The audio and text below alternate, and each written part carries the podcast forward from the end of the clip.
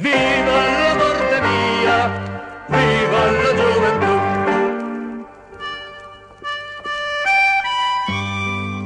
Salvai monache e frati dal rogo del ribelle, ma l'ONU se ne frega se brucia la mia pelle.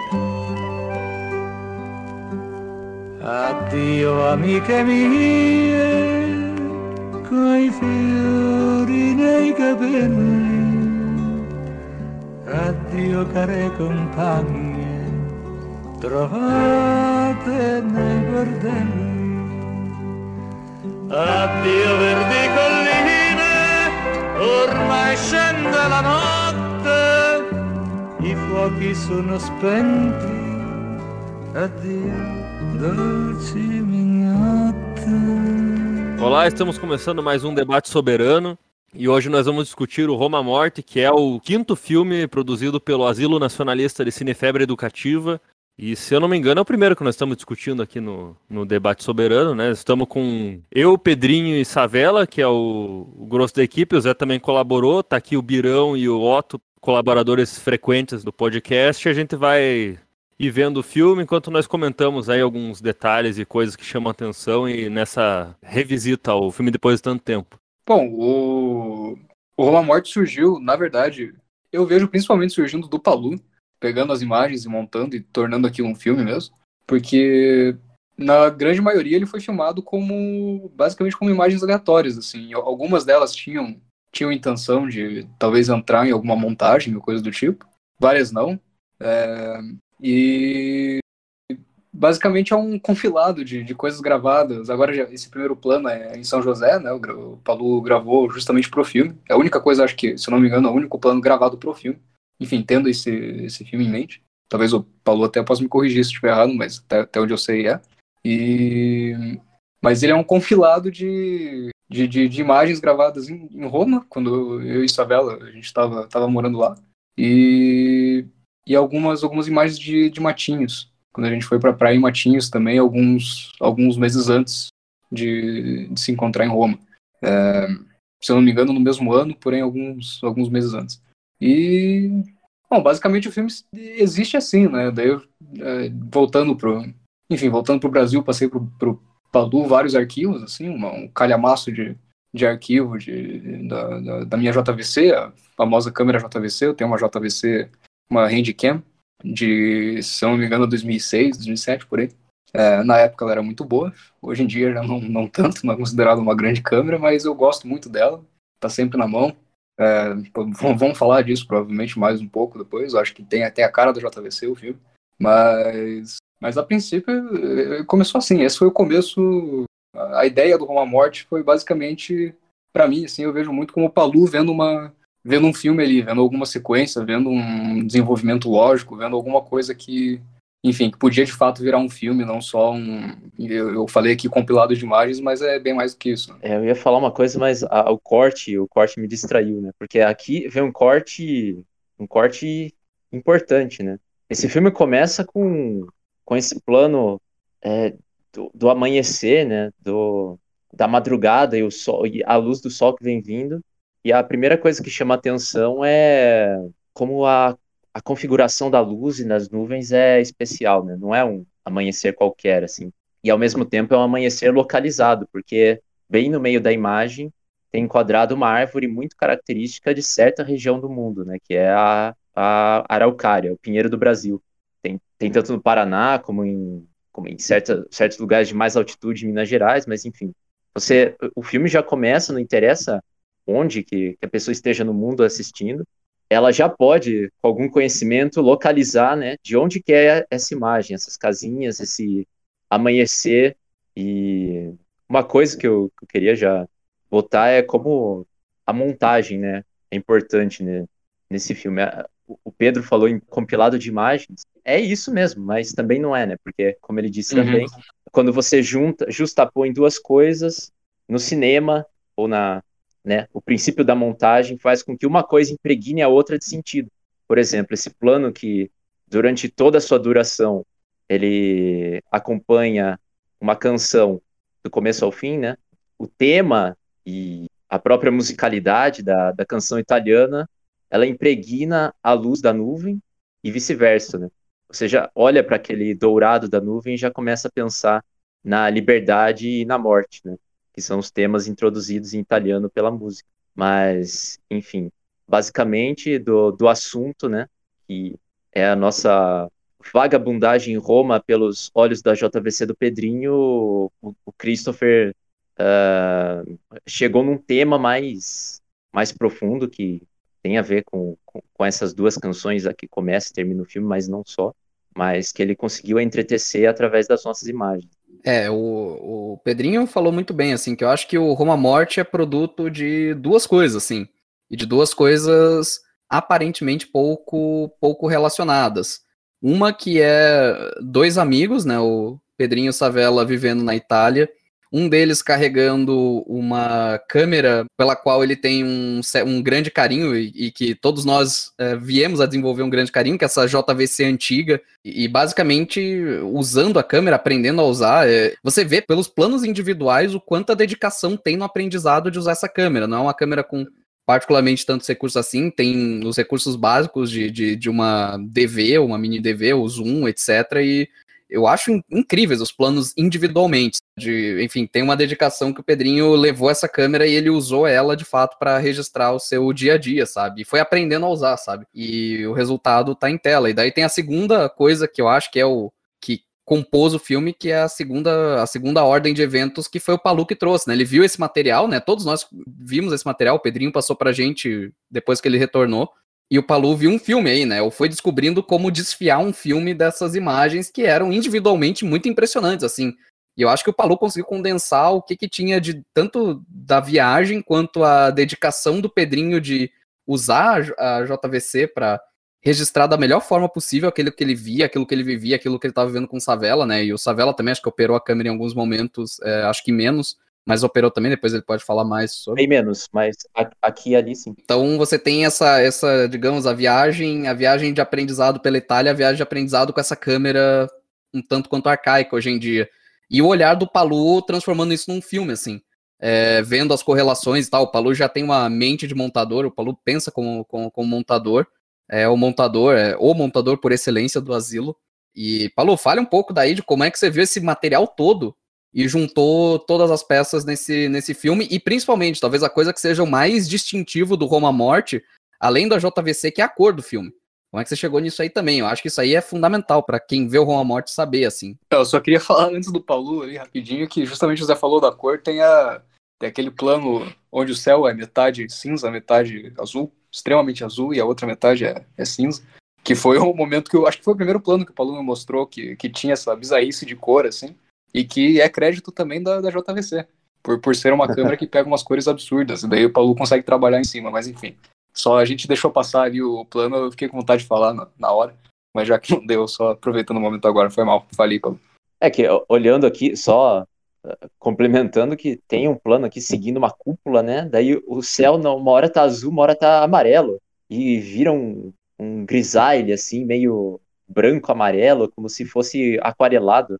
É Realmente. o céu da turma da Mônica, né? Que troca de cor a cada quadrinho. Isso, exatamente, exatamente. É, então, eu sempre dava carona pro Pedrinho pra ir pro, pro Cinefap, né? Pro nosso cineclube. Um dia eu fui mais cedo lá e ele ficou de me mostrar esse material todo, assim. Ele foi me mostrando meio que numa sequência, assim. Tipo, abriu lá, ó, Paulo, tô com o material separado, fiquei de te passar. Aí ele foi me mostrando rapidinho na casa dele antes da gente partir. E assim, selecionou uns sei lá, uns 5, 6 ali que ele achou interessante na hora. Eu fui ver e, assim, logo de uma imagem para outra eu já via que algo dava para ser montado ali, entendeu? E, assim, um pouco do interesse surge diretamente desse espírito. Eu tô vendo agora o, o Savela subindo a escada dançando em, Roma ali, o, um pouco da, da, da brincadeira da coisa toda, assim. Não, não só no sentido de performance, mas da, da própria descoberta da câmera mesmo, que o Pedrinho no momento em que eu vi, por exemplo, o plano em que a gente passa aquelas ruínas em Roma ali, vai até uma. Um, ele acha um reenquadramento numa janela aberta e vê a rua através daquilo e as pessoas parecem posadas ali no meio enquanto outras passam. E depois tem uma pan que passa por toda a cidade, a gente tem essa mudança de cor mesmo que eu já sentia na própria câmera, assim, né? A, a coisa da JVC ali, Handcam, essas câmeras para evento, viagem, para registrar coisas corriqueiras, assim, é que ela é tudo automática, né? Ela tem uma exposição automática, ela tem a temperatura automática. Então ela, ela se adapta à imagem de trocentas formas, né? Você tá uma hora com olhando para a mesma coisa e tem cores quentes, não, não, logo depois muda qualquer coisinha, ela tá fria. De repente a sombra é completamente preta, depois a, o, o, branco estoura e aquilo se torna completamente visível, né? Então tem toda essa coisa de adaptação a, ao que está acontecendo, como um, a olhar a realidade através já de né, você percebendo extremamente o artifício e, e o Pedrinho tentando explorar isso ao máximo, no sentido de, de tentar achar né, o ponto mais interessante de olhar para alguma coisa. E, Frequentemente essa câmera está se movimentando ao redor das coisas. E era um material assim, depois que ele me passou, era bem, bem mais extenso, né? Inclusive tem todo o material que o Savela rodou que não entrou no filme também. Que foi rodado também com celular, foi rodado em outros contextos, mas tem esse outro olhar, né? Nesse caso aqui, normalmente é o Pedrinho olhando o Savela andando pela cidade. Ou filmando o próprio apartamento, ou lá em Matinhos também, né? Filmando o. Ou, ou descobrindo coisas, né? Como aquele plano sensacional da, da janela na ruína, né? Que tem, tem uma ruína ali e só sobrou uma janela na ruína. E através da janela ele vai zoomando ali até aparecer a rua. Aquele plano, esse plano é absolutamente incrível. Para mim é um dos meus planos favoritos do filme. E, cara, esse é um daqueles típicos planos de, eu suponho, né? Eu tenho o Pedrinho aqui, que foi o autor do negócio, para confirmar que foi um plano quase que de descoberta, me parece. Você encontrou aquele enquadramento, né? Você pegou essa ruína e usou como, como um enquadramento para o movimento das pessoas, cara. E fica esse. E daí zoomando naquele quadro, né? E daí fica aquele reenquadramento em que você tem esse tablô vivant de pessoas andando na rua. É, aquela, cara, aquilo é impressionante. Sim. Aquilo lá é, é, é, incrível. Assim, e de novo, né? É, o Pedrinho às vezes subestima, eu acho, quando ele fala do filme, a importância que ele, ele teve nesse filme, principalmente pela dedicação que ele teve em usar essa JVC e descobrir como tirar o melhor dessa câmera é, que, que é totalmente automática, que isso é, acho que talvez seja importante, uma coisa que o Paulo lembrou, né? E daí você tirar o melhor de qualquer equipamento que você tem, assim. É, a gente tem todo esse tecnicismo reinante em muito do cinema contemporâneo de ter o melhor equipamento ou, o equipamento que você tem mais controle. O Pedrinho conseguiu fazer um trabalho extraordinário é, de base, é, é, de captação de, de, simplesmente despretensiosamente porque ele sabia usar muito bem a câmera que ele tinha. Só assim. como curiosidade, esse plano, esse plano teve vários nomes, né? Eu, quando eu e o Savela a gente falava sobre eles, é, é, sobre esse plano, ele era acho que o plano de Palma, por algum motivo, porque tínhamos um, provavelmente. E daí depois, quando eu renomeei os arquivos para passar para o Palu, se eu não me engano, o nome dele era Zoom no Buraco. E, e, mas basicamente o que o Zé falou, eu acho que tem muito, muito a ver com, com uma ideia que eu acho que reina na captação de todos esses planos, que é a da, da improvisação, né? Até o, a ideia de você ter uma câmera automática e ter que lidar com ela é um pouco. Também está muito ligado com essa ideia de, de improvisação. Você usa daquilo que você tem para é justamente, é, às vezes não é nem tirar o melhor, mas é tirar o que você vai conseguindo fazer e cada ponto que você vai, vai chegando te leva ao ponto que vem depois, né? Então, um pouco nessa lógica de filmar, assim, tipo, naquele plano específico, é basicamente isso, cara. Eu filmando ali a, as ruínas, um pouco as pessoas, andando em algum, enfim, mexendo a câmera em um determinado ritmo, e daí é uma questão de improvisação. Você vai vendo o que se apresenta no meio do caminho e, e desenvolve um olhar sobre aquilo, né? Então chega ali naquela janela, você, pô, vou dar um zoom nessa janela aí, um zoom devagarinho. Esse, esse plano eu, dei, eu, fiz duas versões, na verdade. Tem uma outra versão que é bem parecida, porém um, um zoom um pouco mais, mais torto, assim. Então nesse sentido foi escolhido, né, pro filme um, um plano melhor. Esse plano foi... Mas ele, ele parte de uma... Assim como todos os planos, eles partem de um, de um improviso, né, de você ver o que tá acontecendo. Esse do cachorro ali é um grande acidente. É, maravilhoso acidente, na verdade, eu achei é, impressionante. Do nada o cachorro começou a andar na minha direção. Enfim, a gente tá, tá, a gente tá vendo o filme aqui junto, passou o filme do cachorro em Matinhos agora. Mas todos eles seguem essa lógica, assim. Então tinha, tinha essa ideia de que todos os planos eles eram um pouco separados de qualquer outra coisa geral, assim, a maioria deles, pelo menos. A maioria dos planos eu não estava muito pensando em como eles montavam um filme ou coisa do tipo. Era algo que eu tentava desenvolver uma lógica interna, sabe? Com exceção de alguns planos. Por exemplo, esse do, do Garibaldi, eu cheguei a pegar vários pontos, né? Eu tentei pegar ali o lado da estátua, que está escrito, de fato, uma morte, e sobe para que, que, Essa estátua em si é uma coisa que a gente pode conversar depois, porque é uma estátua na Sim. Piazza Garibaldi, de, de Roma, assim como das 300 milhões Piazza Garibaldi que tem na Itália, tem essa em Roma, em que tem É. essa estátua do Garibaldi olhando a, olhando a cidade, um ponto alto da cidade, ele tem essa visão, só que é uma estátua absurda, assim, porque ele tá com um, com um olhar terrivelmente triste, não é nem um pouco triunfante, apesar de ele estar em cima de um cavalo, mas você vê, o, até o cavalo tá triste. E daí eu fiz esses planos de, do rosto dele, o plano do rosto do cavalo, o plano geral e tudo mais. Tem um outro plano ali que eu filmo os bustos, e daí o rosto do Savela. Então algumas coisas mais específicas foram feitas pensando em uma montagem que não encaixava exatamente num filme, assim, mas que poderia ser uma, uma montagem em algum filme, entendeu? Mas a grande maioria são desenvolvimentos, assim, ó, mov- movimentar a câmera, ver onde ela chega, onde dá para ir a par- a partir disso, tentar fazer algo que tenha uma lógica interna, às vezes um começo, um desenvolvimento, às vezes até um fim. Só uma pequena observação, que é realmente importante voltar para a questão do Garibaldi, porque ele volta mesmo como um leitmotiv do filme, né? Total. Apesar de você ter você ter filmado ele em três ou quatro posições diferentes, né? Sempre uma relação meio plano geral, indo da base da escultura até o de onde, aliás, vem o nome do filme, né? Roma ou Morte, né? Só que na frente do ou tem umas flores, então fica só Roma Morte. Mas é, esses planos não estão juntos de uma só vez, né? Cada um aparece em um momento do filme. Eles estão, apesar de serem da mesma coisa, eles estão espalhados pela montagem, mas ligados pela, pelo assunto e pela cor, né? A gente meio que percebe que é a mesma estátua, e a cor é a mesma, e ah, é, é o motivo que volta e que, e que tem muito a ver com o tema também, mas isso a gente fala mais para depois. Então, só dando sequência no, na questão de processo mesmo.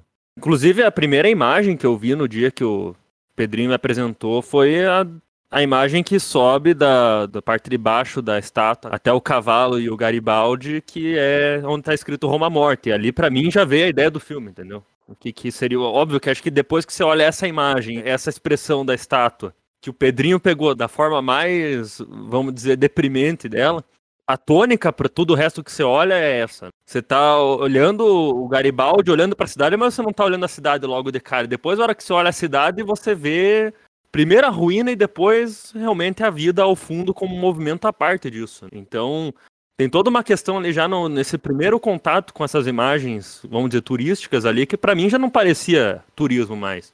E, enfim, partindo dessa ideia ali que o Pedrinho falou que partia sempre do improviso, mas várias vezes ele tentou aperfeiçoar, né? Ele partia de uma ideia e fazia de novo, e fazia de novo. Como qualquer filme, normalmente a gente repete um movimento, a gente repete uma ação, a gente repete uma técnica até chegar num outro sentido dela, numa, num aperfeiçoamento. Mas, assim, você falou do que vocês usaram como um zoom de palmiano, algo assim, é pelo reenquadramento extremo, né? Que é uma coisa que a gente associa, acho que o de palma muito mais do que o próprio zoom ou qualquer tipo de movimento muito radical que reconfigura completamente o plano.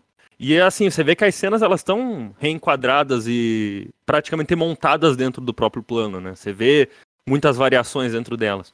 Algo que leva essa, por exemplo, por que, que eu, eu não usei as imagens do Garibaldi para montar uma cena em que a gente apresentava a estátua e ao redor da, da praça, inclusive tem imagens disso, muito foi descartado, né?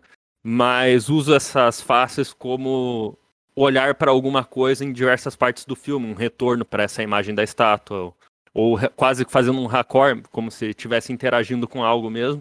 Porque eu acho que, assim, a gente podia tratar cada plano como um bloco e uma cena nela mesma, assim. Vocês falam muito que o filme foi inventado na montagem, como filme, mas na verdade a montagem nele no sentido de cena é mínima, né? Raras vezes eu tento montar dois planos como parte de uma unidade, assim, eles são cena, corta para outra cena e assim, o sentido de montagem é mais de criar uma narrativa mesmo, de fantasiar essa essa experiência toda, né? Organizar essa fantasia, essa história, que é, enfim, parece memória de histórias meio perdidas também, é uma coisa um pouco distante às vezes. Mas é uma coisa mais de realmente ver é, como uma cena relaciona com a outra e não exatamente montar uma cena. E daí nessas características individuais de cada plano, né? É, é meio que você tentar explorar como elas podem né, dramatizar ou né, criar um sentido novo em contraste com as outras e frequentemente se faz isso com contrastes extremos, né? Uma coisa que também chamou muita atenção na, na imagem da JVC é o quanto ela não tinha cor, na verdade. Você, eu falei da temperatura mudar e já notar isso logo de cara, Mas é uma coisa que você tem que forçar um pouco o olhar quando você vê a imagem natural da câmera, né? Normalmente, câmera digital são meio cinzas, meio apagadas e tal. Mas ela tem, assim, uma imagem bem lavada, tem uma exposição normalmente para baixo, assim, ela, ela tem uma latitude pequena, né? É uma câmera realmente muito simples. Daí, por isso, eu senti imediatamente a necessidade, de, vamos colorir, né? Vamos ver. E eu fui colorindo, colorindo, colorindo, até chegar numa situação tão extrema que deformava, né? A cor ficava deformada é, borrava uma coisa na outra, mas aí você conseguia ver mais e mais como essas mudanças ocorriam, né? A ponto de, por exemplo, poder trabalhar com essa mudança de céu que vocês falaram, né? Que em um ponto você está olhando a cidade à distância, que você vê o plano ali, a terra, e você vê o céu, o céu tem uma cor. Quando você olha só para o céu, ele tem outra cor. Partindo desses exageros das características naturais de cada plano, você vai experimentando e assim achando sentidos novos através da própria cor. Estabelecer um, por exemplo, a partir do momento que você, você coloca o contraste de certos tons que a gente encontrava num plano ou numa linha de planos com outros, eles vão criando um sentido entre si, né? E essa cor acaba virando realmente uma coisa, um elemento narrativo até. Por exemplo, o céu do Garibaldi não é o céu que a gente faz no, na panorâmica das ruas de Roma. A gente faz a panorâmica na rua onde tem as pessoas andando. A gente passa pelas ruínas, a hora que a gente vai na, na cruz, de repente aquele céu amarelo vira azul, né? De repente é o céu do Garibaldi. Tem um contraste assim, tem a outra cruz que a gente é apresentado a cidade no seu um plano é, humano ali, onde as pessoas habitam, né? Nas construções, nos prédios onde as pessoas vivem. A primeira cruz é totalmente vermelha. E depois a gente, enfim, vai numa dentro da igreja é cavernoso o espaço, é tudo escuro e tal. E tem. Assim, a gente vai retrabalhando essas coisas das mais diversas formas, assim, tentando encontrar essas variações para trabalhar planos diferentes de espaços mesmo, de onde e quando esses personagens estão agindo. Enfim, depois, quando o Savela retorna, ao invés da cidade tá vermelha, ele tá vermelho, a cidade tá ultra colorida, tá verde, tá azul, amarelo a partir disso, a partir da brincadeira, que essa montagem começou. E depois eu posso retomar isso em, questão com os planos que eu rodei também, enfim, mas é. Zé, você queria comentar um detalhe aí? Pode. Eu queria entrar no, no que o Savela falou, porque o Savela ele trouxe o Garibaldi, né? O Garibaldi como um, um leitmotiv e a gente começou a entrar no, naquilo do que, que o filme trataria, né? A gente vê o Garibaldi olhando Roma. É, enfim, numa, numa pose majestosa do alto de um pedestal, mas com esse olhar melancólico que o ângulo em particular do Pedrinho e a forma como ele aparece no filme, com o Garibaldi tomado daquele azul e tal, transmite essa melancolia perfeitamente. É, e para mim, assim, eu, sendo bem sincero com vocês, eu até hoje, eu adoro Roma Morte, isso aí eu já falei, e esse é um filme que me pega muito, no nível emocional, inclusive, e não só por eu ter estado perto das pessoas que se envolveram e até ter me envolvido com ele de alguma forma, pelo menos em algumas das sequências. É, mas eu tenho uma. Eu, eu não sei exatamente o, sobre o que, que é o Roma Morte. Eu, eu não sei exatamente sobre o que, que é.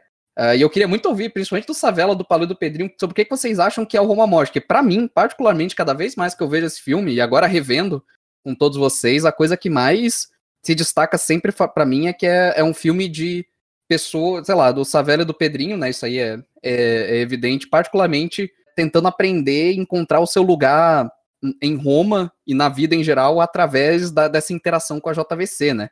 E através da, do, do, dos seus amigos. Eu tenho uma interpretação muito pessoal é, do, sobre o que é o Roma Morte. Para mim, enfim, a gente pode, até pelo título, Roma Morte, e o fato dele dialogar com a história é, da Itália, uma pessoa pode chegar e, e, ver o filme e achar que, sei lá, é, um, é mais um statement, mais uma afirmação, um depoimento sobre a decadência da sociedade ocidental, a perda da história, a perda da memória ou alguma bobagem desse tipo. É, eu, eu, suponho que vocês também afastem esse tipo de, de interpretação, mas para mim eu vejo uma morte como um, um nível muito muito pessoal. Para mim é um punhado, é principalmente essa velho Pedrinho aprendendo a viver nesse mundo um tanto decadente, encontrando alguma alegria através da filmagem, sabe? Através da filmagem dos amigos e, e o olhar do, do, do, do Palu, a montagem do Palu em particular, elevando tudo isso, né?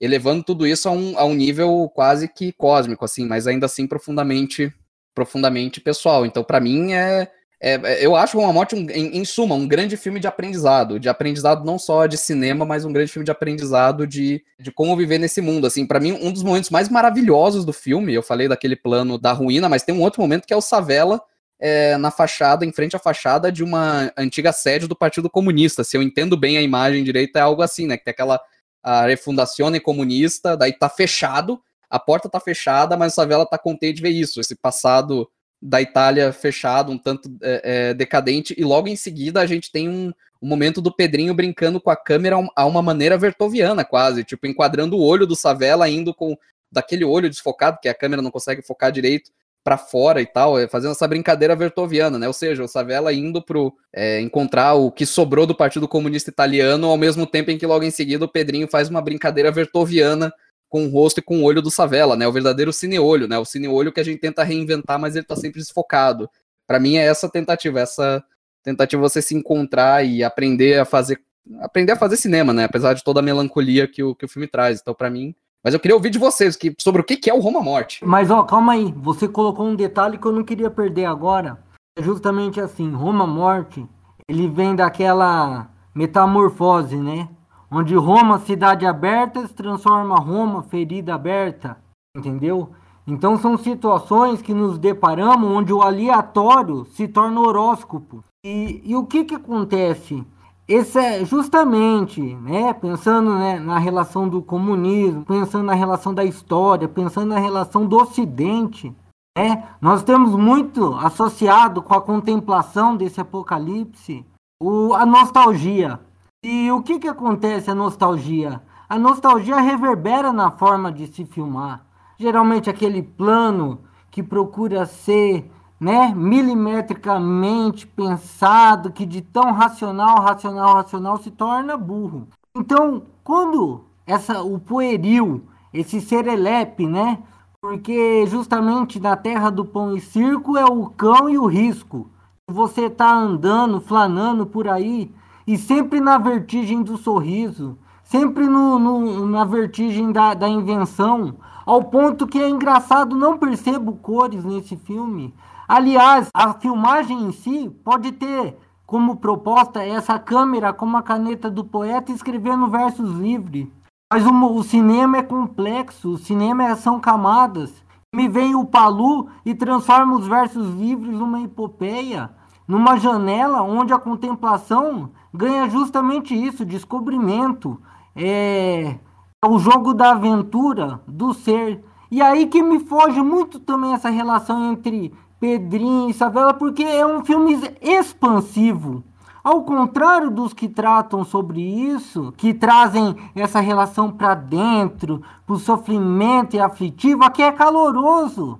É caloroso. É justamente não seria a resposta até do Glauber de Veneza, ou mesmo trazer em toda a sua concepção o jogo infantil, o pueril, a criança baudelairiana que ela arrebenta o brinquedo para ver se o brinquedo tem alma dentro. Só que vocês sabem que o, o, o que tem dentro não é alma, é vento.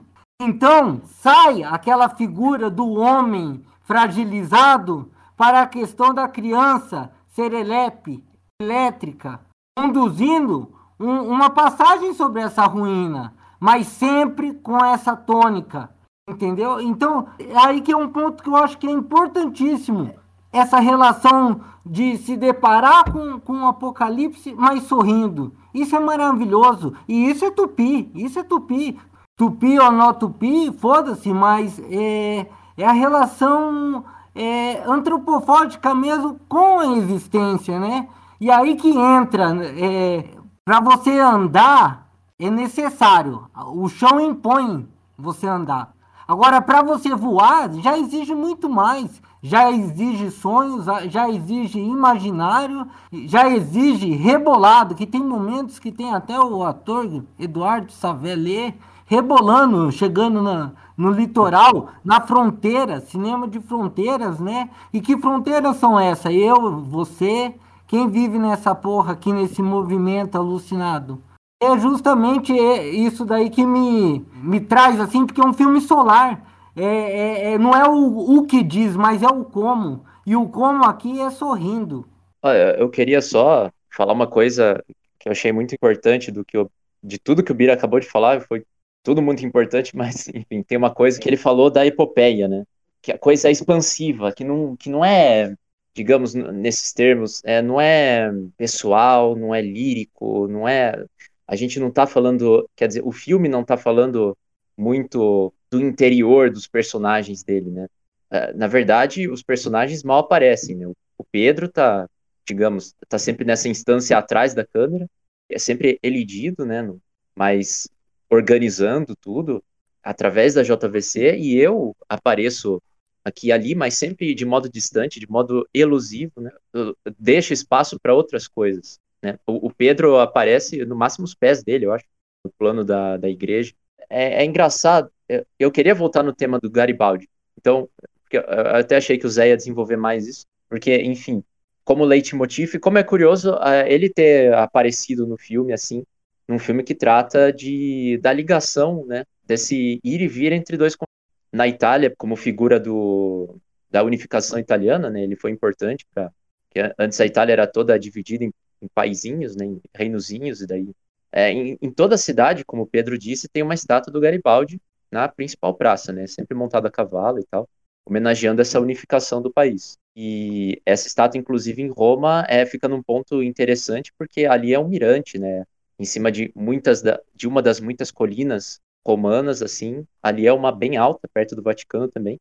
E tem essa grande estátua, né, que parece ser o grande Garibaldi italiano, né, que é o Garibaldi da capital, e fica, é, tipo, sobre a, o país. Só que o Garibaldi é uma figura importante para a história do, pelo menos para a história do sul do Brasil, né, porque ele ele estava presente também aqui na guerra da Revolução Farroupilha, né? Enfim, é uma figura que, que pertence à história de ambos os países. E como elemento reconhecível, mais reconhecível no, como iconologia, assim, né? Pelo, pelo menos para o italiano, ele é reconhecível. Para o brasileiro, nem tanto, né? Não é, não é que tem uma estátua dele em cada cidade brasileira também, claro. Mas, enfim, é curioso como, na hora que a gente viu aquela estátua, né? A gente até comentou na hora, assim, como o olhar dele não conotava vitória, né? porque, enfim, foi uma guerra com muitos mortos, inclusive na base da escultura tem representados pedaços de armaduras, assim, né, representando a morte mesmo ali, não só como no dito, né, Roma ou morte, mas também a morte que já, já rondava tudo, porque foi uma guerra, né, muita gente morreu. E mais, tem até a história, né, de que o Garibaldi nasceu em Nice, que hoje faz parte da França, mas era para ser anexada à Itália, só que não foi, né. Então, o grande desgosto dele era que justamente a terra natal dele não foi anexada ao país, ficou para a França. Mas, enfim, é, eu ia falar, estava falando isso porque o filme realmente se constrói através do mar, de uma, né, dos dois lados do oceano, velho e novo mundo, através da Araucária ou, do, ou de Roma, do pinheiro, pinheiro doméstico romano, que lá também, aquela, quase toda árvore que aparece no Roma Morte é um pinheiro também, apesar de não parecer mas aquelas árvores ali são pinheiros. É, essa coisa. E agora que a gente dá, sei lá, com, com essas bases e com a base das canções e com a coisa do, do, do comunismo, né, da rifondazione, da uma coisa que, que tinha acabado e recomeça, mas não com a mesma força, porque já é outra época, né? O mais cu curioso é, é, exatamente como o Zé disse, né? Não dá para definir assim. Eu, pelo menos, não consigo dizer sobre o que é o Roma Morte, apesar de entender, intuir muito bem sobre o que é. Precisamente, mas Savela, colocar... você falou muito bem. Desculpa interromper, mas você falou muito bem, desculpa. Falou muito, muito bem, Isso. perfeito. Colocar em palavras ou definir um tema, um significado, né? Porque o significado, como eu disse lá no começo, ele está como num caleidoscópio, na, ele está entranhado até na, na luz dourada da nuvem. E vem da, da canção italiana que fala da liberdade, né? Quantos, quanta dor, quantas lágrimas rolaram por ti, liberdade, né? Essa é a música do começo. Isso porque a gente nem entrou na música do final, que já é outra coisa. É, mas é isso que é o genial da, da justa posição, né? É como uma fibra ótica, né? A, a, o sinalzinho lá dentro vai batendo uma parede, daí bate na outra e vai para frente, né? A coisa vai, vai se conformando assim como num jogo de ping-pong. Exatamente, como, como uma poesia como o Bira também colocou, assim, o sentido poético da coisa, digamos assim, né? Ele é vai para além assim de definições simples. Savela, é, é, só, só, é, que eu tenho que eu tenho que só comentar em cima do que o Savela falou pro, sobre o Garibaldi, é rapidinho, porque eu, eu gosto muito uhum. que o Savela aprofundou o negócio do Garibaldi. e eu só queria fazer um último comentário aqui. O Saval falou muito bem que o Garibaldi tem uma história com, com o Brasil, então ele é um leitmotiv, inclusive das duas metades do filme, né? Da, da parte uhum. italiana da parte brasileira. Mas tem o lado da ambiguidade da figura, né? Que enquanto na Itália o Garibaldi é um herói da unificação, no Brasil ele é um herói de separatismo. é, lembrando Sim. disso. É, tanto que, o Savala falou muito bem, o Garibaldi não é conhecido, muito conhecido no resto do Brasil, mas aqui no Rio Grande do Sul ele é quase que, assim, pelo menos informalmente, um herói da Revolução Farroupilha. Nas escolas você sabe quem é Garibaldi no Sul, mas por quê? Por que, que ele é no Sul e não no resto do Brasil? Justamente porque ele foi um herói do separatismo. Então você tem, inclusive, o grau de ambiguidade da, da dessa figura, né? Enfim, que, que acrescenta o rol de ambiguidade da figura, né? Tipo, ele ser um, o cavaleiro olhando Roma do seu alto, mas com melancolia, né? Quase como uma espécie de Quixote, né? O cavaleiro da triste figura, que é, enfim, eu acho foda que o filme quase que transforma o Garibaldi nisso, né? A julgar pela estátua. Mas enfim, eu tinha que fazer esse comentário porque eu acho que é curioso, Sim. assim, da, na teia de ambiguidades do filme, né? Mas só complementando, é, se tem um lugar que tem estátuas do Garibaldi no Brasil é no sul, né? tem nome de cidade. Tem, uma... tem, nome de cidade. É isso. Aqui perto, aqui perto de onde eu tô. Garibaldi, é uma cidade Sim. aqui. Tem nome de rua. Tem, tem aqui perto de casa tem a rua Garibaldi. É, cara, no Rio Grande do Sul, quase toda cidade tem uma rua Garibaldi, uma rua Bento Gonçalves e uma rua Júlio de Castilhos. Assim, uhum. você vai ter em vários lugares do Rio Grande do Sul esses três nomes em rua em inúmeras cidades. Retomando um pouco do Savela, ele tinha comentado dessa ideia de um ping-pong quase. E é meio que daí que parte toda a estrutura do filme, vamos dizer, porque só o último complemento para a questão de processo. Esse, esse plano inicial e final eu rodei enquanto eu editava o filme.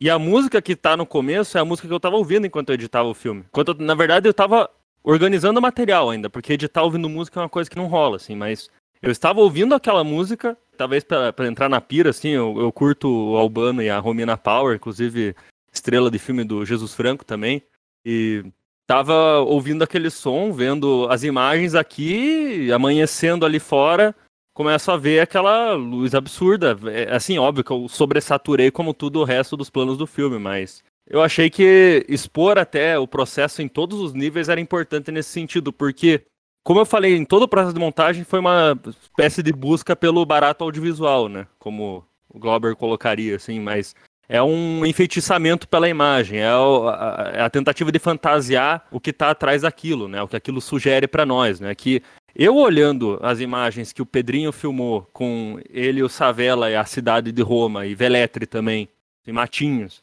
mas olhando especialmente Roma, eu estou fantasiando Roma. Eu tô fantasiando a viagem dos caras, eu tô tentando fazer quase o mergulho histórico que eles fazem quando o Savela olha pro, para a estátua do Garibaldi, ele também fantasia trocentas coisas, também pensa nesse todo esse passado ali. E por que essa melancolia naquele rosto? E para onde que tá olhando e por que que é esse monumento à unificação e à vitória, vamos dizer? E ele coloca ali, tem até uma frustração central nessa batalha, né? Mas uma coisa essencial aí é que o, o Savela, para mim, quando eu tô editando, o Zé tocou um pouco nisso, mas isso ajuda muito estar tá distante da filmagem, no sentido que eu estou fazendo uma montagem agora também de material de arquivo e em que várias delas eu mesmo rodei, a, a relação é bem mais difícil. Mas quando eu estou olhando o Garibaldi, quando eu estou olhando o Savela, quando eu estou olhando o Roma, quando eu estou olhando uma pedra em Matinhos, quando eu estou olhando minha janela, você não pode diferenciar é, imagem é imagem, né? Você, tenta tratar aquilo como algo que tem que fazer sentido em si no filme, e para mim o Savela é o protagonista de uma grande aventura, como o Garibaldi seria no filme histórico sobre a unificação da Itália, sobre o separatismo aqui no, no Rio Grande do Sul, mas ele é um filme que ele começa e termina com essa ideia do aventureiro e seu exílio, né? E aí vira esse ping-pong entre a velha Roma e a nova Roma, entre a vitória melancólica e a derrota heróica, entre o presente nebuloso e um passado que ilumina. Eu sonho com Roma e o Savela lá em Roma sonha com Matinho, sonha com Paraná. O Garibaldi tem seu grande feito lá em Roma, tem seu grande feito aqui também. E a, a música no final é o seguinte, né? É um aventureiro, vamos dizer, um mercenário, um mercenário de Lucera, né? Um cara que sai de Lucera, uma cidade pacata na Itália, para ser um aventureiro na África, para viver de batalha e de viver com guerrilheiros e prostitutas, porque a vida era muito entediante na Itália. Mas ao mesmo tempo ele ele canta para aquilo, né? Da lingerie daquelas prostitutas, ele manda uma bandeira para os amigos dele em Lucera levantar essa bandeira para ele. E aquela coisa, tem uma nostalgia, tem um. Assim, ao mesmo tempo que a batalha realiza, ela também corta uma ligação com algo mais profundo e é sempre esse um certo deslocamento que faz você se sentir pertencendo mais a algo do passado, às vezes. E o Savela lá em Roma, ele falou que dali que ele começou a entender melhor o Brasil. Depois que ele foi, olhou para trás e voltou. E Isso. é engraçado que no, no Garibaldi a gente olha para aquela expressão, eu olhando para a expressão do Savela no filme, eu vi a mesma coisa. Né? O Garibaldi ele conquistou a unificação de um país, mas ele não, não conquistou a terra natal dele. Né? E tem essa. É, é, realmente é uma conquista do inútil também. Né? Você ia fazer um comentário sobre o que você falou da música mesmo, do Mercenário, Mercenário de Luchera. Inclusive, ele canta enquanto ele morre, né? Ele fala, eu tô morrendo aqui no Congo, e então um salve pros meus amigos que envelhecem na Luchera. Então, justamente no filme a gente tem ali os amigos em matinhos, né? É... Ele retrata como uma vida desprezível, né? Uma vida sim, que ele sim, sim. fez tudo para correr daquilo, ao mesmo tempo ele tá nesse último momento lembrando dos amigos. É, e... Não, ele fala, se eu, tivesse, se eu tivesse ficado, ia ter uma... Ele fala... A mulher feia, um Fiat 600. Não lembro a sequência, mas ele fala, teria, teria uma mulher gorda, teria uma, assim, uma... Ah, como é que é aquele negócio que, que fecha a pança da pessoa, Ah. assim? Uma Ah. cinta. é, mas tem um outro nome. As contas e o, e o Fiat 600, né? E o Fiat É isso? 600, né? Pois é, então ele lembra disso com muito carinho, enquanto ele morre no Congo. Então, salve meus amigos que, que envelhecem na, na Lutera. Enfim, só, É, ele, ele, ele celebra o Live Fast Die Young, né? Ali no, no- É. também no- mas enfim, é, é um espírito de, tipo, é pra ser meio que o, o Savela com uma figura de pirata, assim, como realmente esse Mas- mercenário, aventureiro completo, né? É, Mas isso tá aí- até na, na imagem. É, é, aconteceu por acidente da gente levar um, um mapa. O Savela ter um mapa na mão, Ah, explorando isso. Roma. E, mas veio, enfim, de, de de uma forma completamente. Enfim, coube muito bem para essa imagem do pirata e tudo mais, essa busca do Savela. Foi um dia, se não me engano, que a gente pensou, ah, vamos filmar alguma coisa mais, sei lá, pensando o que filmar, né? Que são esses momentos Fechado, do né? Savela. É. Tipo, ah, vai ali, sai, dá uma olhada, e daí você fala, ah, vou sair aqui no canto, tá, tá bom, vamos filmar. Ou, ah, filma aí, eu vou aparecer na frente, olhando pro, pro céu e como se eu tivesse um pouco perdido, eu vou embora. Algo, enfim, ali na escada também, esse tipo de coisa. E essas coisas que vêm de, de- meio que, ah, filma aí, vou tentar subir, daí você subir na escada daquele jeito engraçadinho, tipo, com, com os braços assim pra cima. É, nessa hora eu tava pensando, o que, que eu posso fazer de esquisito, né? É, sim, Como se, como se fosse um, um teatro do absurdo, um filme surrealista dos anos 20, algo assim. né? Ah, algum elemento que dê estranhamento. Um gato se transforma em você e você voa por uma escada em um momento. né? Enfim, é a magia. Assim, você quer a definição de, de magia em cinema é aquilo, né? É que nem, por exemplo, tem aquele documentário do, do Werner Herzog, né? O Grizzly Man, em que ele tá analisando um punhado de vídeos caseiros que um cara que foi morto por um urso gravou e ele de repente chama a atenção do espectador para um milagre que acontece, né? Tipo, o cara tá falando, acontece uma coisa maravilhosa, né? Entra os animais dos quais ele tá falando começam a entrar em cena como se tivesse ocorrido uma mise-en-scène divina sabe? Como se o próprio criador tivesse encenado para que aquilo acontecesse naquele momento. É isso o que, o que acontece naquele, nesse plano do gato. Aquilo é, incrível. esse- o termo milagre hoje é bem, bem banalizado, assim, principalmente né, na nossa É verdade, é verdade. Enfim, nisso que a gente se criou aí de cineclube e tudo mais. Não, não, é, isso é uma grande pena, mas é, não deixa de ser verdade. Esse, isso que você falou é completa verdade. Mas é, tem essa. É, é engraçado até, esse negócio do gato, por exemplo, o Paulo tinha falado antes sobre a. Alguma distância que ele tinha com, com o material, assim, o quanto é, quanto é difícil quando você tá ligado com aquilo de, de uma forma como, por exemplo, eu e o Savela tava, quão difícil seria editar isso, por exemplo, e fazer esse filme, né? Pelo menos o filme que ele é. Por exemplo, esse plano do gato era uma coisa que na minha cabeça era outra coisa, entendeu? Eu vi ali o gato passando, até eu conseguir arrumar a câmera pra filmar o gato, o gato tava inteiro ali. Eu não vi ele só, eu não vi só a bunda do gato e já comecei a filmar. Eu vi o gato chegando. Só que daí deu alguma coisa, a câmera demora pra ligar e tudo mais. Na hora que eu liguei, só, só deu pra pegar o, o finalzinho do gato, assim. E daí faz o movimento da câmera, daí eu pensei, puta, fudeu. Daí eu virei a câmera, passa por um corrimão cheio de bosta de passarinho ali, pensei, puta merda, não era isso. Daí eu chego no Savela, daí tipo, é, não, não, não pegou o corpo inteiro do Savela também, pega aquele céu feio pra caralho, porque a JVC não lida muito bem com, com luz estourada, assim. Nem com, nem com pouca luz, mas enfim, daí eu pensei, puta, não era isso, esse plano ficou ruim. E tem uma série de planos que eu pensei, putz, esses planos não, não são nada, assim, sabe? São uns planos que eu não consegui terminar a ideia que eu queria, que, sei lá, eu queria fazer um movimento que tivesse um sentido, acho que no final ficou um negócio bagunçado. e parou no filme. E eu vejo completamente sen- sentido neles hoje, sabe? Tem um zoom que vai ao Léo, assim, um zoom que vai, tipo, num, num- num prédio, eu acho que funciona perfeitamente no filme, eu nunca ia perceber isso. Vai na quina da, da prefeitura da cidade. Só- então, eu tava revendo esse plano e, na verdade, ele faz um balanço, né? Como uma rede que balançando, você pa- parte do mar e para na cidade, né? Sim, Parece que, que no final uma, uma perda de vista porque não tem pra onde ir, né? Mas, enfim, o movimento de vai e vem tem. Não tem começo nem fim também, né? aí vai pro céu e corta já pro, pro avião, né? Isso. Que daí começa a sessão de, de matinhos. Então, tudo que eu nunca ia ver, nunca ia conseguir ver no filme, assim, o Paulo conseguiu ver, e principalmente no- na utilização dos planos, né? Que são coisas, assim, impressionantes.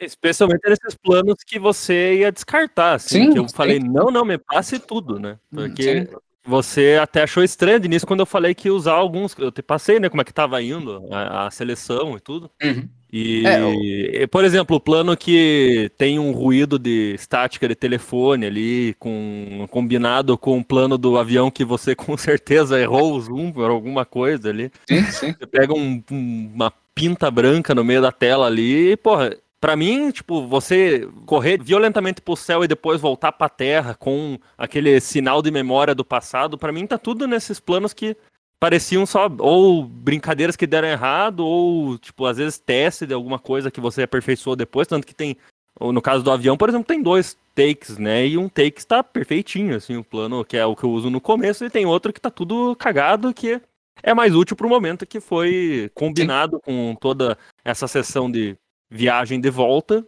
fazia todo sentido. Então, é até essa combinação, tipo, a câmera, o zoom não tem limite, né? Você vai de um lugar que você não enxerga bem, faz essa, esse balanço e vai até o céu, até o zoom não existir mais, e até outra coisa que a câmera proporciona de muito bom, essa indefinição, é a falta de nitidez dela, especialmente com o zoom digital, né? Ele tem um nível pequeno de zoom físico e tem esse digital que deforma completamente. Ali, quando existe esse borrão de imagem, porra, eu consigo trabalhar com esse um corte mais extremo ali. Possibilita muita coisa, né? Tipo, na verdade, pra mim, referência de zoom é um Jesus Franco que adora fazer zoom em nada, às vezes assim, de repente aquilo ganha um sentido absurdo também. O cara que sabe montar bem pra caralho. Sim, E- é, e exato. sabe usar essa, enfim, falta de qualidade, às vezes, do equipamento, da própria imagem, do, ou acidentes de, de filmagem, isso às vezes entra no filme e entra com um sentido muito. um sentido novo. Então, é, exatamente. O- É, é aquela coisa, né? O contexto acaba definindo a função da coisa, né? É, e eu acho muito foda que o Pedrinho gravou essa- esses planos maravilhosos, que às vezes ele não, não deu muita coisa, e daí você, postos no contexto certo por alguém de fora, principalmente alguém que não os filmou, né? Que foi o Palu é, que primeiro viu esse potencial, você tem esses momentos mágicos, né? Como o, Save- o gato se transformando no Savela, enquanto Savela saltita muito feliz na escadaria, né? Magia é um termo muito melhor do que milagre, eu acho até, na verdade. O Pedrinho fez muito bem em corrigir. É, para mim, isso, isso é quando se fala que, que existe um certo encanto das imagens, nessas coincidências absurdas, né? Que são grandes coincidências, às vezes, que, que as coisas dão certo. É, eu acho que são alguns dos grandes momentos, assim, que às vezes você tem que encontrar o contexto, né? De certa forma, é o contexto que acaba fazendo a magia, né? Melhor que magia, tem um termo que é fantasus, que você fala no filme. Ah, sim. Fantasus, o, o espírito do sonho. né? É, é verdade, é verdade. Sobre essa, é, esses acidentes, essa magia da- das coisas né, que acontecem, me parece que muitas vezes, na atividade de um cineasta, especialmente, que está lidando com as coisas do mundo, né, não tem controle, quer dizer, tem o controle até certo ponto, mas há sempre um limite. É engraçado como às vezes parece que o mundo olha para você ironicamente, né? Tipo, dando uma risada assim, tipo, você você não conseguiu, mas está aqui para você outra coisa. Por exemplo, o gato some, né? Mas a gente caminhando mais para frente na rua, é, tem claramente um, um leão, a estátua de um leão na, na grade, e eu passo na frente olhando o leão, e enfim, o gato foi embora, mas tem o leão ali esperando pela gente, e depois, aí já no nível do, do contexto, como o Zé bem colocou, depois vai ter um cachorro, né? O gato foge, mas o cachorro vem. Então, há sempre é- es- esses espelhamentos, assim, que a gente acaba se vendo, assim, né? Que fazem parte da magia, que certamente são fantasos eh, se, se apropriando da, ah, da matéria para dar uma risada, né? Eu digo que o Pedrinho subestima a importância dele pra isso até, até nisso. Pedrinho, até os planos que não deram tão certo, pelo fato de você ter tido tanto controle, tanta dedicação filmando essas imagens, eles encontraram seu, o seu destino, né? Entendeu? De todos nós, você é o artesão da JVC. Ninguém. E, e assim, ó, eu, é, agora eu queria também aproveitar e voltar a pergunta para você, né? Porque o Savela e o Palu falaram meio que sobre o que para eles é, é meio que o Roma Morte, ou qual o sentido do Roma Morte, né? Mas para você, o que é o Roma Morte, Pedro? Você que é o artesão da JVC. Primeiro, obrigado, né, Zé? Eu acho que você exagera, mas enfim. É... Cara, eu, eu realmente acho muito difícil, assim, mas eu tô, tô bem em sintonia com o que o Savela falou sobre. Principalmente o filme como resultado final. Assim, como ele é, ele é, é para mim um dos exercícios que eu mais gosto, assim, dos quais eu participei, e, enfim, que desse principalmente tive um, papel grande. É, como um exercício, eu acho impressionante em tudo que um exercício pode ser, sabe? É, quão longe o exercício pode ir, assim, né? Eu acho que no final a gente tá sempre meio que fazendo exercícios, né? Eu já conversei com o Paulo um pouco sobre isso, que cada filme é de alguma forma um exercício, mas também, enfim, a gente tem existe sempre aquele, aquele rigor, aquela coisa de não precisar não, não, precisar não ver como um exercício para coisa realmente funcionar. Eu acho que como a morte também segue isso. Mas, cara, eu vejo muito, muito assim como uma, é, é meio bizarro vendo o que o filme torna, assim, mas é, é volta para um princípio da coisa, sobre esse, esse registro, um momento de eu acho que é muito sobre amizade, essa, essa junção dessas amizades, né? Seja o Paulo editando, seja a gente ali se filmando. É, esse trajeto, que é um trajeto real que aconteceu, ninguém estava inventando nada. Esse, esse, descobrimento da Itália, todas essas coisas que estão no filme realmente passou. Assim, por mim, eu sei que pelo Savela também, de conhecer esse país e de ter essa relação de volta com o Brasil. Né? E isso tá, enfim, tá gravado para sempre num exercício que o Paulo pegou e, enfim, criou uma história ali, fez uma, uma imaginação ali em cima. É, assim como, como a gente faz, né? O Paulo falou isso. Mas é muito isso, assim, cara. Eu vejo. Assim, dizendo de forma bem simples, eu acho difícil, difícil dizer de fato o que, que, que o filme é para mim. Mas quando assisto um filme, eu vejo a gente ali, eu vejo esses momentos, essas coisas que se juntaram de alguma forma, às vezes um pouco de forma mágica, assim mesmo, como, como se falou.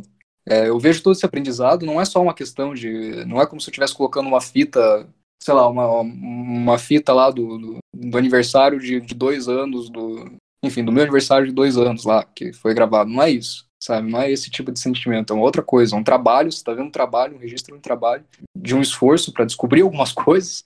A hora de manejar uma câmera, claramente a gente tava com cinema na cabeça. Tem essa ideia de trazer essa, essa coisa, assim, qualquer coisa que seja, que a gente se impressiona em cinema para isso, para essa realidade. Então eu vejo isso, eu vejo o trabalho do Palu, eu vejo as coisas funcionando juntas. E eu vejo um resultado que que enfim, é meio que o filhinho disso tudo, assim, sabe? É um, um filhinho deformado, cheio de cor. É, sei lá, eu acho um, um, um, belo registro, mas também sem querer simplificar o termo registro, sabe?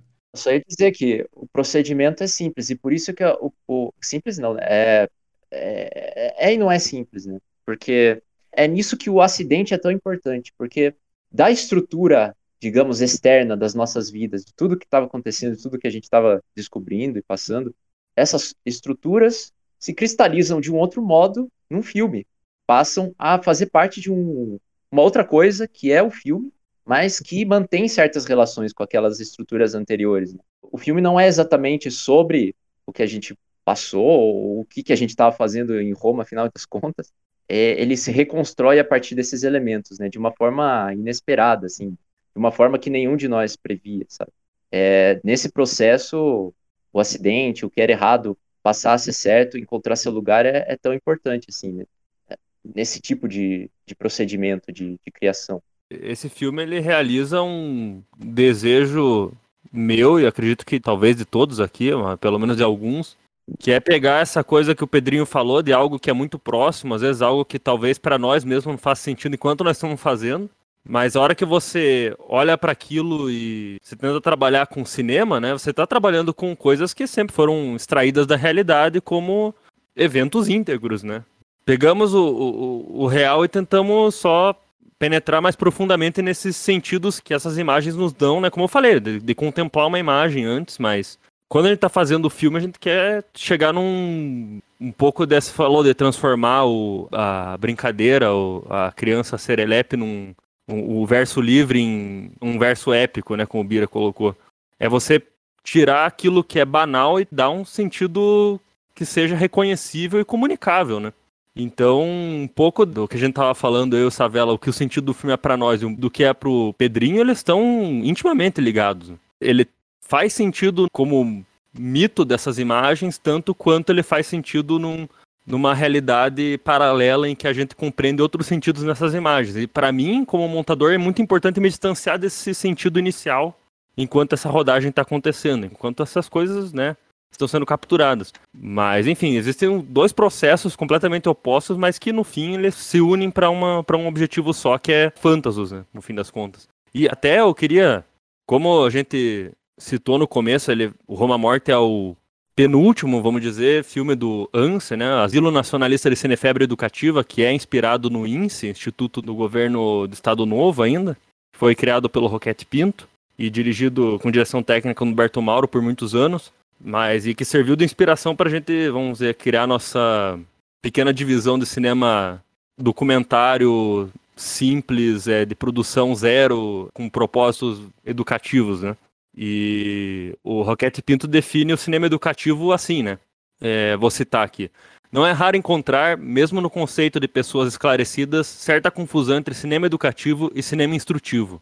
É certo que os dois andam sempre juntos e muitas vezes é difícil ou impossível dizer onde acaba um e começa o outro. Distinção que, aliás, não tem de fato grande importância na maioria das vezes. No entanto, é curioso notar que o chamado cinema educativo, em geral, não passa de simples cinema de instrução, porque o verdadeiro educativo é o outro, é o grande cinema de espetáculo, o cinema da vida integral.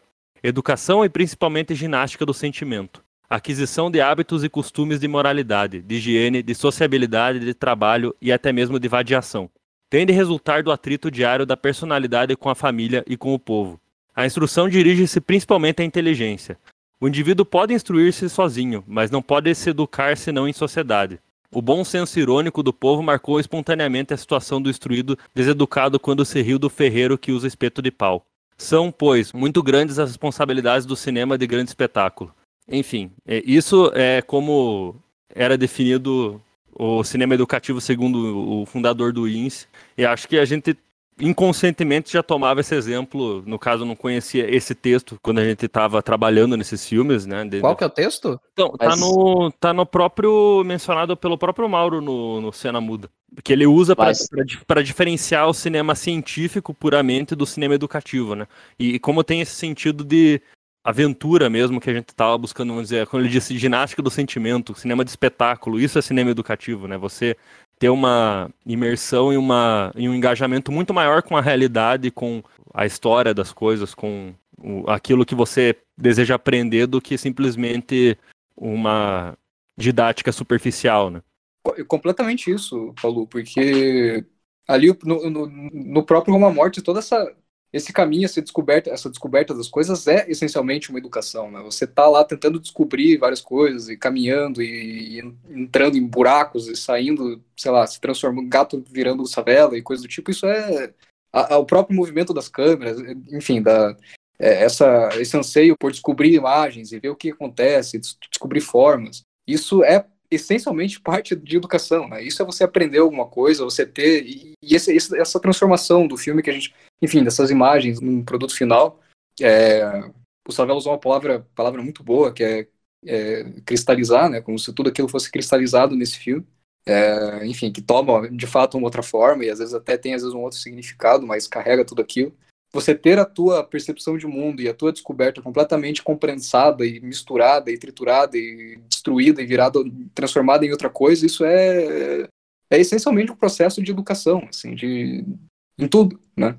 Claramente, isso é isso é educação, não tem, acho que não existe muita discussão, é você se abrir para o mundo e deixar ele te te fuder, te maravilhar de tudo que é jeito. E até essa entrega em sociedade, que a gente, que é, que é comentado pelo Roquete Pinto, diz que você pode instruir-se sozinho, mas se educar Exatamente. só em sociedade.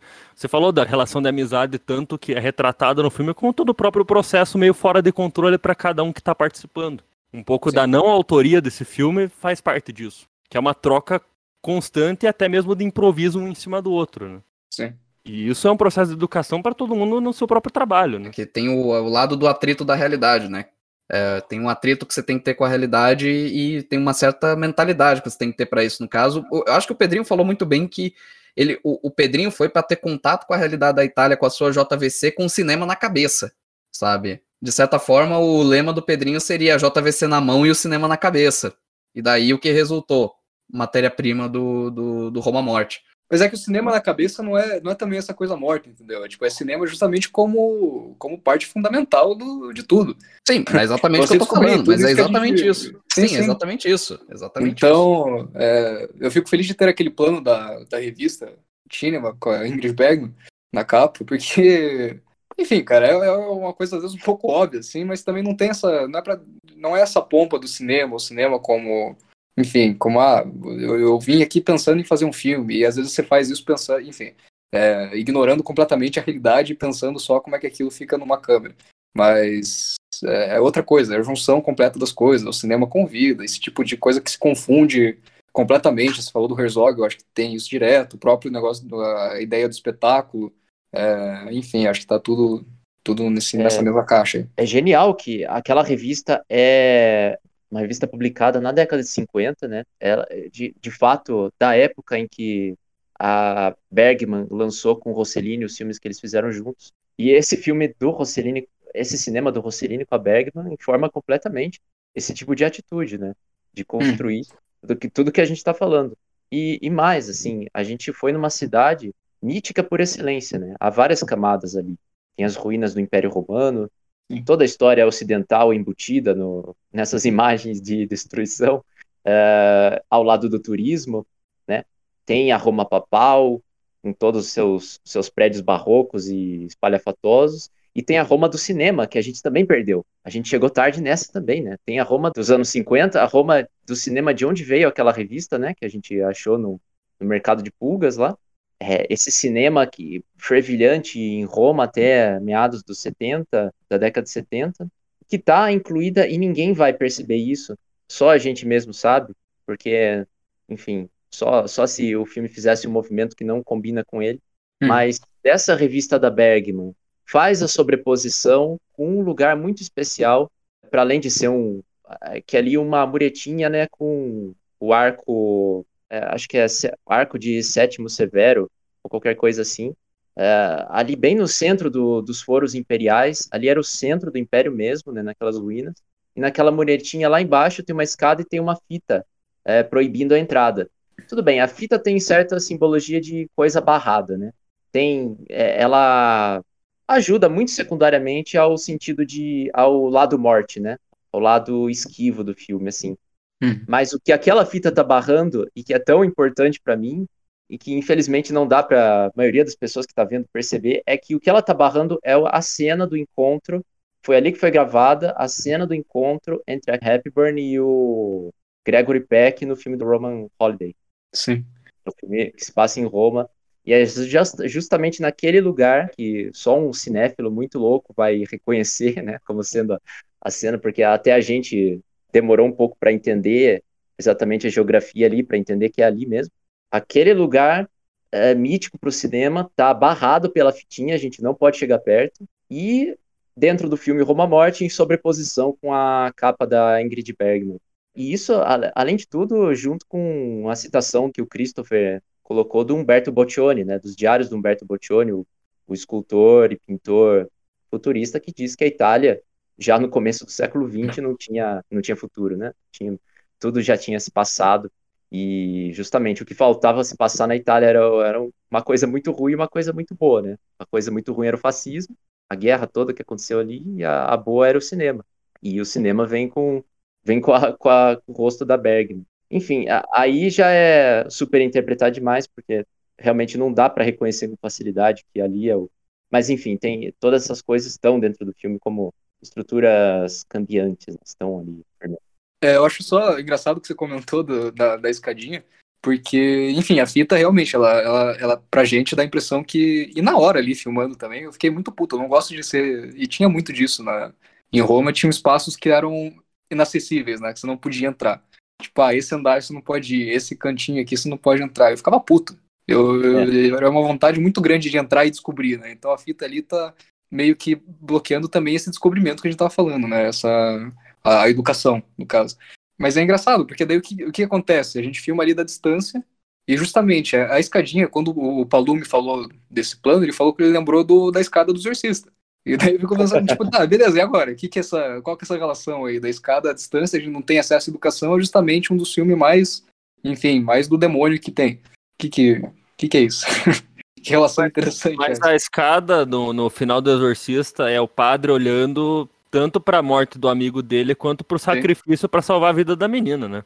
Então ali tem, ao mesmo tempo, é um símbolo de morte e um símbolo de renovação, mas aquela escada é um negócio completamente perturbador, aquela imagem. Para mim não sai da cabeça, tanto não sai que eu olhei pro plano e pensei primeiro na escada do, do Exorcista. Então, não, pois é, e, e, eu concordo com o Savela que é um pouco interpretar demais, assim. Eu acho que talvez até, não, é nem um pouco, acho que é bastante interpretar demais, mas, mas tem isso, entendeu? Tipo, é engraçado. Cara, porque é uma coisa de, imagem que traz memória, assim. O filme Sim. inteiro, para mim, é, fe é, feito de imagens que me trazem memórias, inclusive de outros filmes, especialmente, que é como é. a gente acessa Roma, especialmente, Sim. não é, só. É, pois é, exatamente. Roma já tá tanto no imaginário de tanta gente que gosta de cinema. E enfim, né, você não precisa interpretar diretamente nas imagens, você pode intuir, talvez até do, do geral, da, da forma como elas estão articuladas e, e até da escolha das imagens, você consegue intuir pelo menos um pouco disso, né? É, acho que você nem precisa super interpretar, você muita coisa que vocês falaram meio que dá para dá para sentir em algum nível. Aquela linha amarela, especialmente, não, não me lembro exatamente um não acesse, mas especialmente o não acesse porque aqui houve um crime, né? É assim que funciona no cinema. É, sim. Uhum. É sempre uh, você cercando a cena do crime, né?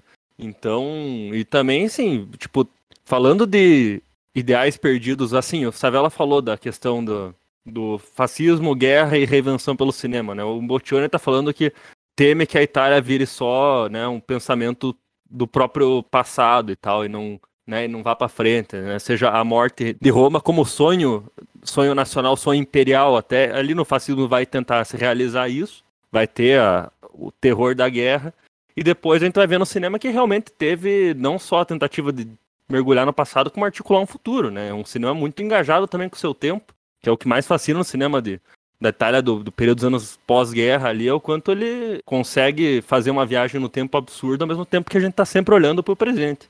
E enfim, é, para mim assim tem toda essa coisa, inclusive do, do Savela como o vermelho, a morte vermelha ali, eu até coloco uma brincadeira no meio do filme quando ele aparece, mas ele indo na Fundação Comunista, é, é, é, quando ele olha para o leão, para mim não é apenas um leão, para mim me lembra também o leão do, do Eisenstein, quando né, é o leão da revolta no Putenkin. Eu vou discorrer um pouco, talvez seja um pouquinho longo, mas eu acho que meio que vai abraçar tudo que vocês falaram. É, antes, bom dia, boa tarde, boa noite aqui no Sintoniza, boa noite aos meus amigos. Infelizmente ainda por meio digital, né? Espero que futuramente voltemos a nos encontrar presencialmente pelas pastelarias espiritual da, da vida de Curitiba principalmente. É, então, o cinema experimental, assim, a gente está tratando bem superficialmente, né? Fala do Roma Morte. E eu acho engraçado como o Roma Morte ele renasceu, assim, para mim, justamente numa dificuldade que eu tenho com o cinema experimental. Assim, não tem muito saco, assim, é um cinema que, ou para mim ele tem que ser parte de uma narrativa maior, eu consigo ter mais atenção a ele enquanto esses insertos, assim, do filme, do que necessariamente como um filme só. E foi engraçado com Roma Morte, porque ele renasceu, assim, para mim, vendo Travel Songs, que é uma compilação de curtas de viagens também, do Jonas Mecas. E eu vendo, eu falei, cacete, me lembra alguma coisa, né? Logo na hora me veio Roma Morte, essa questão de estar viajando e estar filmando as coisas, ó. um trem em movimento, as pessoas, enfim. E é bizarro como cresceu o filme, assim. Roma Morte eu tinha um carinho muito pelos amigos também, mas pelas compilações de imagens, mas era meio que um vazio. Um vazio, assim, para mim, de e justamente por essa relação com o cinema experimental, e, putz, vai desde os grandes nomes, assim, o Braga, o Anger, o... enfim, nomes do cinema tanto dos Estados Unidos como de fora. E, puta, como cresceu, assim, depois de ter esse meio descaso, assim, com Travel Songs, daí eu fui rever o Hallmark e falei, pô, caralho, grande filme, né? E daí eu fui rever de volta Travel Songs, que eu tinha visto a primeira, assim, meio que no mesmo dia, assim, questão de minutos.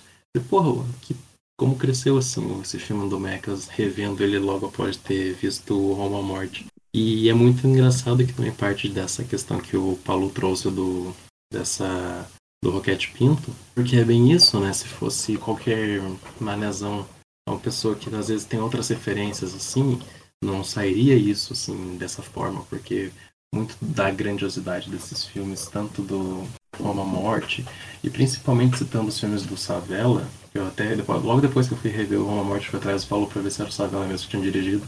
E o Savella, ele é um autor, mas de outra maneira, assim. E porque me lembra muito o cinema do Savella mesmo, né? O Savella, essa experimentação, essa fantasia, é muito bonito, assim. Também já respondendo a questão que o Zé trouxe do que é o filme pra, pra gente, eu vou muito na pira do Bira, é um cinema muito despretensioso, mas não despretensioso gratuitamente, é um despretensioso que funciona ali porque justamente tem essa educação no olhar, tem essa, esse referencial ao cinema, por mais que sejam feitas de maneira despretensiosa ou tenha formal alguma, algum vício no olhar do Pedrinho, um vício na montagem do, do Palu, e não é gratuito, vem de todo esse cinema que eles acompanham, desde um Jesus Franco até mesmo um Mecas, e enfim, é de, das referências de cada um, para não perder o filme mais ou menos para mim o cinema do Savela justamente me trouxe essa questão porque eu vejo uma inocência assim, mas uma, essa coisa da criança assim de, estar, tá, de, de, de ver a brincadeira na imagem, principalmente assim no feitiço no parque, no coisas de cabeceira, no as, nas dois Babilônia, dessa descoberta das imagens assim, essa alegria, essa jovialidade, que é o que me atrai bastante assim, o que me fez querer participar dessa conversa sobre o Roma Morte. E para mim é isso que o Roma Morte é, essa coisa dos amigos que vão lá filmam e passam para um terceiro amigo que tem essa conciliação dos olhares, do pensar no cinema, de dessa educação em sociedade entre nós, os amigos, que casa bem, assim, talvez se fosse outra pessoa montando não funcionasse, se fosse o Pedrinho ou o próprio Savela montando não funcionasse, se não fosse por esse terceiro olhar do Paulo.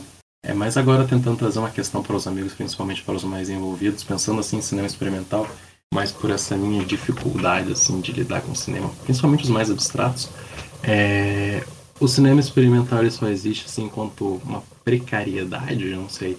Pensando que vocês fizeram um filme com a JVC. O próprio Bira tem o. Putz, como é que é o nome do filme mesmo, Bira? Eu tava com ele aqui na, na ponta da língua, mas eu esqueci que você fez pro Super 8. Me tenho enquanto existo. Isso, isso mesmo. É, essa precariedade. O cinema experimental ele existe muito enquanto dessa precariedade ou é uma coisa à parte? Você acha que se você tivesse com uma.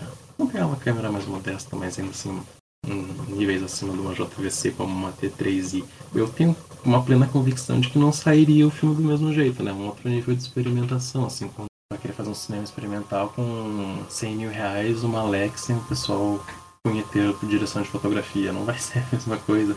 Tanto é que esses olhares são tão mais viciados e tão mais dependentes que se pega esse pessoal mais punheteiro da fotografia, eles nunca vão conseguir fazer algo isso porque eles estão com, um olhar, com outro tipo de vício. Otto, é, é interessante você falar isso, porque que, que acontece, né? Teve uma época que tinha no YouTube uma entrevista do Júlio Bressani lá no. no na, como que é? No Museu da Imagem e Som. E aí ele falando de quando ele, ele brigou com o Glauber. Que o Glauber tava fazendo um filme lá e pegou não sei quanto da Embrafilme. Não vou me lembrar agora o nome. E e aí, numa conversa com o Bressani, o Bressani falou que ia voltar pro Brasil ia fazer dois filmes no mesmo ano. Então, é onde que eu quero chegar com isso. Eu não sei, eu sou um pouco mais radical quanto a isso do que vai além do experimental, do que, que pode ser experimental. Porque se você vê mesmo um Argila do Humberto Mauro, ele é experimental nesse sentido. Nesse sentido de, do, do provisório, do, nesse sentido do precário, nesse sentido de um terceiro mundo, nesse sentido de uma própria antropofagia dos meios, né? E aí o que que acontece? Voltando para o Roma Morte. É uma das coisas mais tristes que tem. Por, por que que o cinema contemporâneo ele é tão banalizado, ele é tão é, vulgar? Porque ele é feito por gente cega cego, não o cego natural, porque o cego natural tem virtude, tem outros sentidos, é mais apurado.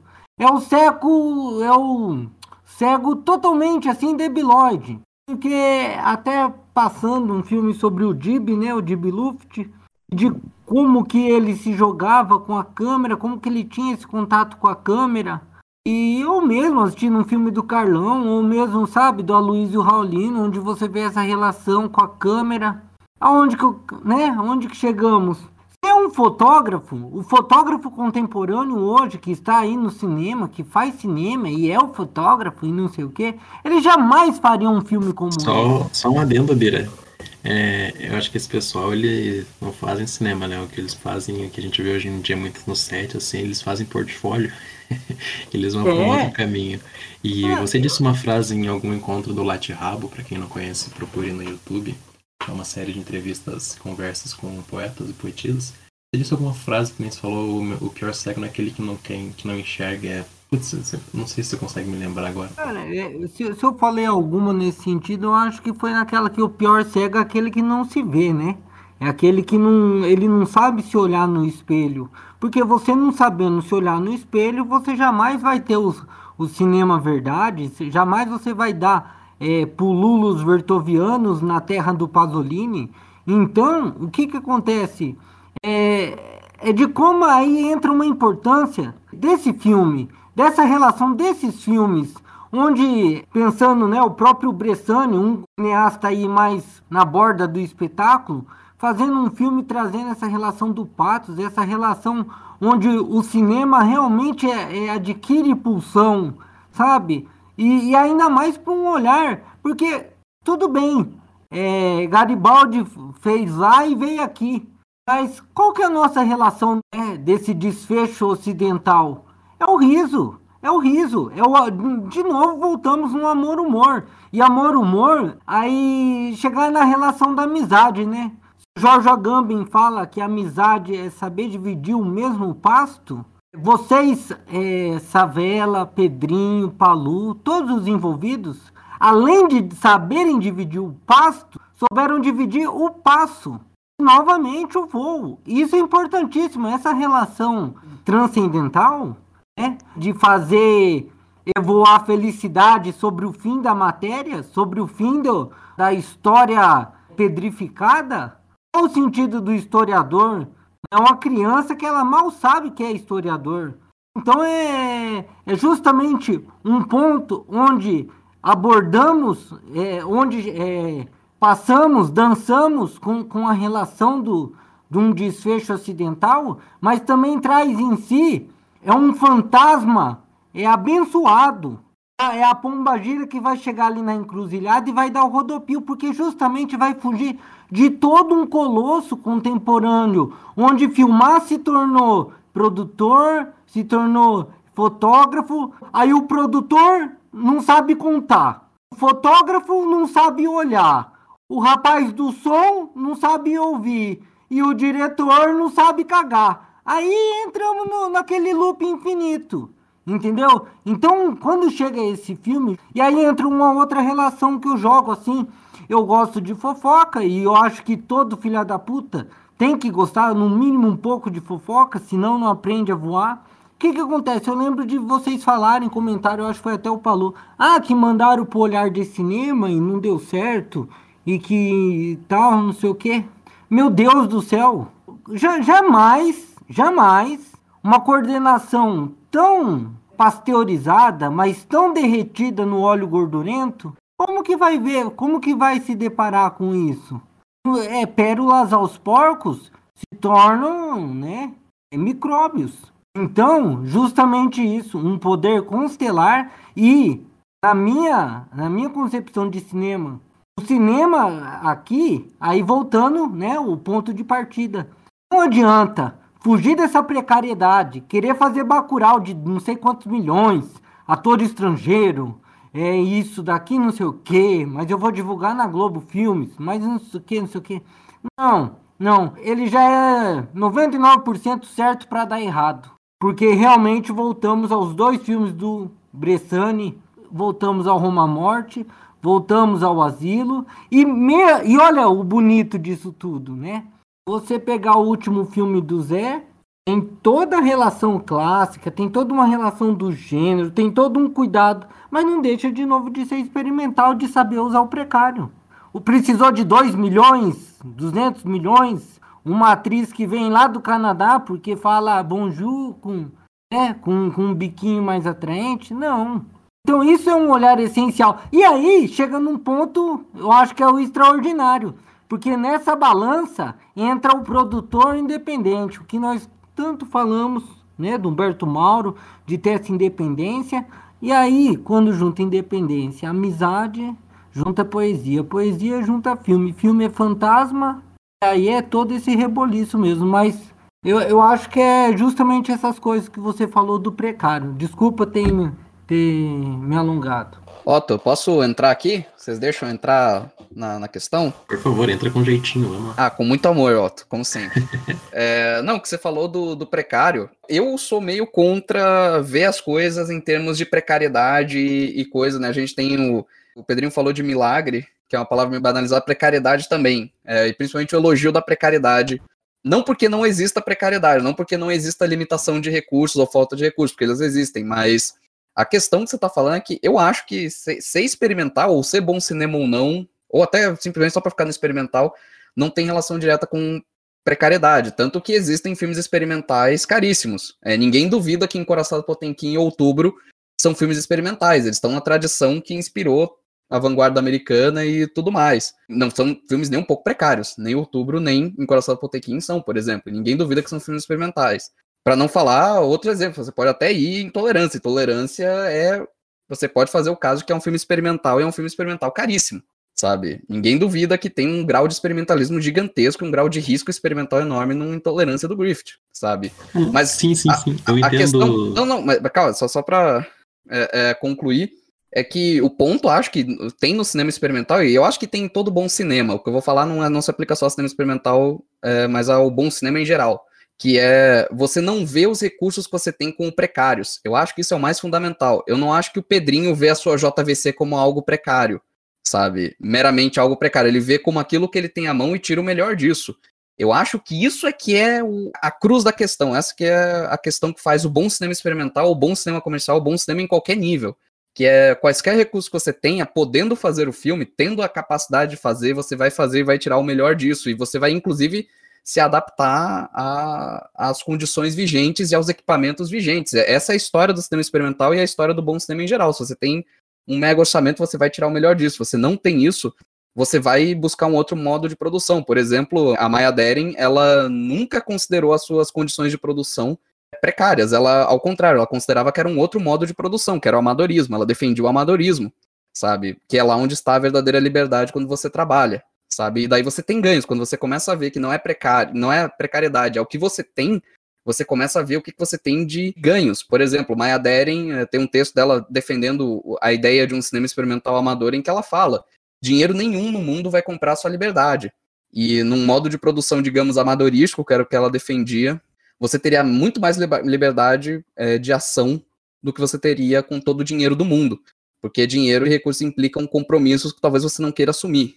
Então eu acho que a gente tem que ver muito mais por esse lado. Não é, não é que eu queira te corrigir ou coisa assim, porque realmente boa parte do cinema mas, que existe é precário. Mas eu acho que eu acho que é assim, é você aceitar o que você tem. Para mim, o Pedrinho Sim, aceitar mas... que ele tem uma JVC e amar o que ele tem, independente de tudo, é o começo de tudo. Só que aí tá um detalhe, Zé. Você não concorda que um americano é lá com a JVC é um olhar e o Pedrinho aqui é um outro olhar sobre essa JVC? Não, sim, claro. Porque, assim, isso é óbvio, mas isso é óbvio. Isso aí vai ter com qualquer equipamento. Não existe, existe o olhar individual, não existe o olhar, não, existe o olhar da, da. Isso aí do olhar da câmera, enfim, nesse sentido é. Não, porque assim, ó, é justamente isso daí do. É, quando. Eu, eu, eu entendo, precário é uma palavra banalizada mesmo.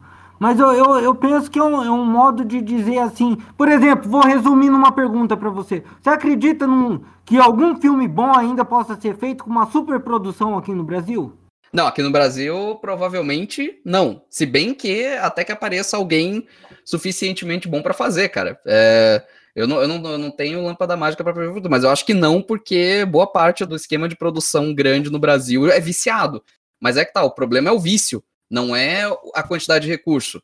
O problema é o vício. Você dá a mesma quantidade de recurso para outra pessoa, não tem o vício. Se você der a JVC do Pedrinho para alguém, isso vale para precariedade, entre aspas, também, né? Você dá a JVC do Pedrinho para para qualquer outra pessoa, ele vai começar a fazer umas loucuras aí, brincar aí, colocar no YouTube, tirar uma onda e fazer alguma bobagem, sabe? Ou jogar fora e nem usar. Então isso vale para grande quantidade de dinheiro, vale para pouco. O problema do sistema brasileiro é muito dinheiro incrivelmente mal gasto mas por quê? Porque os olhares são viciados, os modos de produção são viciados. De novo, é a discussão que eu citei da Maya Deren, né? Você tem modos de produção adaptados àquilo que você tem. No cinema brasileiro, nós temos modos de produção que superestimam o dinheiro e, sob, e, e subestimam a realidade brasileira e o talento do, das pessoas envolvidas. Mas assim, subestima enormemente. Inclusive, eu acho que essa relação, é, sem continuar a relação do, do precário, ela é muito pior porque ela vai além da matéria. Ela é metafísica. É justamente isso que você falou do vício. É algo que, que é uma aura mesmo, como se fosse uma assombração ali. Deixa eu falar um negócio do precário, nem vi como uma correção nem nada, Zé. E também se fosse, pô, a gente tá em casa, caralho. É muito mais, é nem você falou, mais esse o ponto que eu queria trazer mesmo, da ferramenta à disposição e essa precariedade, entre tantas aspas que eu quis dizer, não é necessariamente uma precariedade de equipamento, é o saber usar o que tem à mão. O Pedrinho, ele sabe usar o que ele tem à mão. A gente, pô, quantas vezes a gente fez brincadeira na CNTV ou na vida mesmo de pegar um celular e ficar filmando de N maneiras, sabe? Tirar daquela, daquilo mínimo ou daquilo máximo o melhor dentro do que você tem ali de de repertório, de visão e tudo mais. E realmente, assim, isso que o Bira trouxe hoje em dia, o cinema brasileiro, dificilmente alguém consegue trazer. Sim, Otto, você falou perfeitamente. É, é, a questão do precário é mais uma, uma treta minha, mas você falou é, perfeitamente. E no caso, você está falando simplesmente de um método altamente artesanal de produção, né? Que é, sei lá, o cinema artesanal feito num método completamente artesanal, quando, por isso que eu falo, quando o Pedrinho é artesão da JVC, eu não tô brincando, porque é parte do modo de produção de como um filme como Roma Morte foi feito sabe?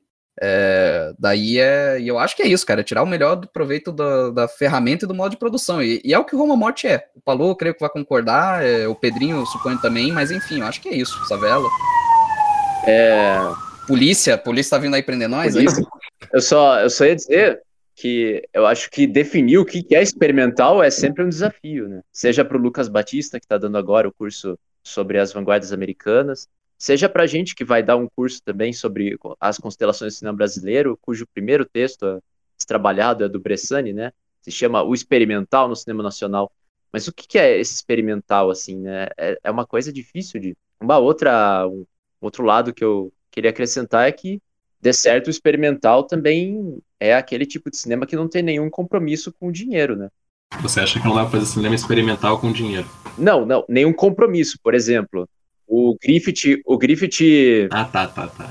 É, empreendeu a, a, loucura dele com intolerância sem saber o que ia acontecer, né? Se, se ia ser um fracasso retumbante. Ele foi visionariamente, né? Mas se for para perder dinheiro, que perca, né? Não há, não há compromisso com, com o lucro. Eu concordo, Savel. Tem é, talvez menos compromisso com o dinheiro. No caso da Maya Deren, por exemplo, que eu, que eu mencionei agora, ela leva ao extremo, né?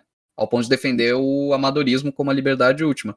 É que, enfim, é que de, de, qualquer forma, meu ponto é que se você se preocupa com dinheiro ou não, você vai ter que fazer o. Enfim, fazer o melhor uso do, do que quer que você tenha à mão, assim. É, esse, é, o meu único ponto é esse. A precariedade, vamos dizer, melhor que precariedade é, é austeridade mesmo. Não usar essa precariedade como uma condição imposta, mas uma escolha. Porque aí tá o exemplo do Bressani, que o, que o Bira trouxe também. Foi feita a pergunta aqui, né? Pro, pro, pro Zé responder se era possível que algum cineasta brasileiro com muito dinheiro fosse fazer um, um grande filme hoje. Eu imagino que o Bressani, com muito dinheiro, fosse capaz de fazer um grande filme. Ele queria filmar o Cleópatra no Egito. Mas ele filmou no Rio de Janeiro mesmo e fez um, uma obra-prima, assim, fez o, talvez o melhor filme brasileiro dos últimos. É, desse milênio, né? Tinha todo um planejamento de produção grande e de repente o recurso é possível é isso, é possível isso, e eu vou fazer, vou concentrando e vou descobrindo o essencial. Aí é o seguinte, né? O, o, Kleber Mendonça quer fazer um filme sobre o conflito do seu Brasil do interior puro contra as forças invasores do norte que querem acabar com o país por dentro e, enfim, a, conta com a ajuda de sulistas do mal. E nisso ele chama o Udo Kier lá, coitado do Udo Kier, para ser o, o, vilão do filme, né? Faz essa puta coprodução com a França, né? Ele obviamente mora na França, né? E, e quer tratar do, do interior do Brasil. E é assim, esse cinema magnata tem o Udo Kier, que é um puta ator, apesar da forma que não é aproveitado. Mas nós também temos uma puta estrela no nosso filme internacional, que é o Garibaldi, né? Eu acho, é, sinceramente, uma figura um tanto mais rica de trabalhar quando eu tenho esse material em mão do que quando eu tenho só o Udo Kier fazendo cara de mal e atirando em, sei lá, na Sônia Braga. Mas aí vai cada um, cada um com o seu grande recurso, né? Eu acho que realmente aí você saber usar o, o, o seu pouco recurso é saber que o Pedrinho entregou com a JVC dele o maior herói da Itália e o outro fez, enfim, fez aquilo que fez. Perfeito, Paulo. Absolutamente perfeito. só queria concordar com o Zé no, no, que ele falou sobre o uso da JVC mesmo. Daí isso é, obviamente, é uma opinião muito, muito pessoal, né? Mas já que, já que ele falou sobre, eu acho que, que é bom só comentar. É, é justamente isso que você falou, não tem, não tem intenção nenhuma em fazer um filme com cara de, de JVC, porque eu acho que é bonito, porque eu acho que vai ter alguma validação artística, entendeu? Que eu acho que é o grande o grande buraco, assim, provavelmente nesse, nessa discussão de algo que pareça alternativo, acho algo que pareça experimental, algo que, enfim, que, que, que supostamente insere uma qualidade de arte para aquilo que você está fazendo, sabe? Essa pretensão de arte. Não tem nada disso, essa é a ideia. Essa câmera era uma câmera da família, aqui era a câmera que eu tinha. É, eu nunca soube mexer em câmera também, muito bem. Então, tipo, nunca foi de interesse meu pegar uma 5D, pegar uma T3i, esse tipo de câmera que o pessoal tava usando na, na faculdade. Então, é bem isso, assim, é usar o que você tem em mão e tem coisas que me deixam meio puto, assim, a, a JVC ela não pega bem a ausência de luz, né, ela é muito ruim no escuro, muito ruim, ela não enxerga nada. E isso me incomoda pra caralho, eu deixei de filmar muitas coisas porque eu não podia, sabe, coisas que às vezes você tem vontade, mas não, não consegue porque o equipamento te impede. Isso é ruim também. Mas é uma. É, só que daí, do, por outro lado, eu aprendi a gostar de algumas coisas do JVC. Então, tem coisas, de, detalhes da imagem dela que eu, que eu, realmente gosto, que às vezes eu faço questão de ter. Mas foge muito dessa ideia de, de você partir dessa imagem. Assim, eu acho que não é nem da imagem, mas é dessa, dessa vontade de se qualificar com alguma coisa, enfim, do, do meio alternativo ou, sei lá é meio piada, né? Você pensar, ah, eu quero ser marginal, de coisa. Não tem, ninguém. Se você chegar lá, voltar ali no tempo, lá na boca, perguntar quem aqui quer ser marginal, sabe? Quem, quem aqui quer quer estar tá na merda o tempo inteiro? Quem aqui quer fazer um filme bosta? Quem aqui quer, às vezes a maioria lá tava, vários estavam fazendo cinema, enfim, cinema erótico meio que sem querer, porque era o que tinha. Então, tipo, não é, isso chega a ser meio, chega a ser uma piada, assim, sabe? Pô, eu quero ser marginal. Não, não é isso, é, é outra coisa. Pedrinho, muito obrigado por trazer a boca. Assim, ó, vamos sair então um pouco do cinema experimental agora que você mencionou, porque eu tava pensando em falar e você leu minha mente, porque, assim, vamos começar, vamos falar de vulgaridade, vamos falar de Davi Cardoso e Renato Aragão. Entendeu? Tem, tem uma, uma, uma história que conta o Davi Cardoso, isso aí tá no livro do, do Nuno Ramos, Cinema e Classes Populares, né? História da boca do lixo. É, em que o, o, Renato Aragão e o Davi Cardoso, os dois, os dois gostam muito de contar vantagem. Eles gostavam de contar vantagem muito um pro outro. Daí o Renato Aragão pergunta pro Davi Cardoso: Ah, quanto que fez o teu último filme de bilheteria? Aí o Davi Cardoso diz: Fez tanto. Aí o Renato Aragão: Não, o meu fez o dobro. Aí o Davi Cardoso pergunta: Tá, mas quanto custou o teu? O Renato Aragão fala: Tanto. O Davi Cardoso fala: Sim, o meu custou 10 vezes menos. Quem ganhou mais? Pense nisso. Eu tava pensando só, tipo, é, o Pedro e eu estamos lá em Roma, daí a gente pensa: Vamos fazer um filme sobre a nossa viagem. E, primeira coisa, a gente precisa de uma Alexa e de um drone. Porque. Acabou o filme aí. Porque... Não existe filme. Não. Porque, porque ficar abaixo do, do nível do olho da estátua do Garibaldi, né? Se a gente pode amarrar a Alexa no drone e fazer ela filmar de cima. Aí ela já passa em cima do Vaticano também. A gente já faz um episódio do O Mundo Visto de Cima para GNT e fica tudo bem, né? É, mas eu, eu tava. O... A gente aproveita e já manda o drone da Itália pro Brasil, né? Faz essa viagem. Isso, exato, exato. Daí, daí fica tudo certo. É. Pois é, né? Ou seja, você pode ser Davi é. Cardoso ou você pode ser Renato Aragão. Uhum. Enfim. Mas o, o Otto falou uma coisa dos meus filmes também, que tem, tem sim é, similaridades de procedimento. E uma coisa essencial disso que eu pensei é, é o quão importante é a colaboração. É estar no mesmo passo, como o Bira tão bem colocou, né? Porque, enfim, os meus filmes de ficar procurando assim as coisas, né, descobrindo na meio que o caminho, é, foi importante em todos eles a, a intervenção do, do que os outros faziam, é, seja a Paula e o, e o Jefferson, seja nos diferentes níveis da atuação, a montagem, as intervenções que o Christopher fez na montagem do, dos outros dois. Então, eu acho que o, que o Roma Morte é perfeito nesse sentido também, porque é o equilíbrio, né?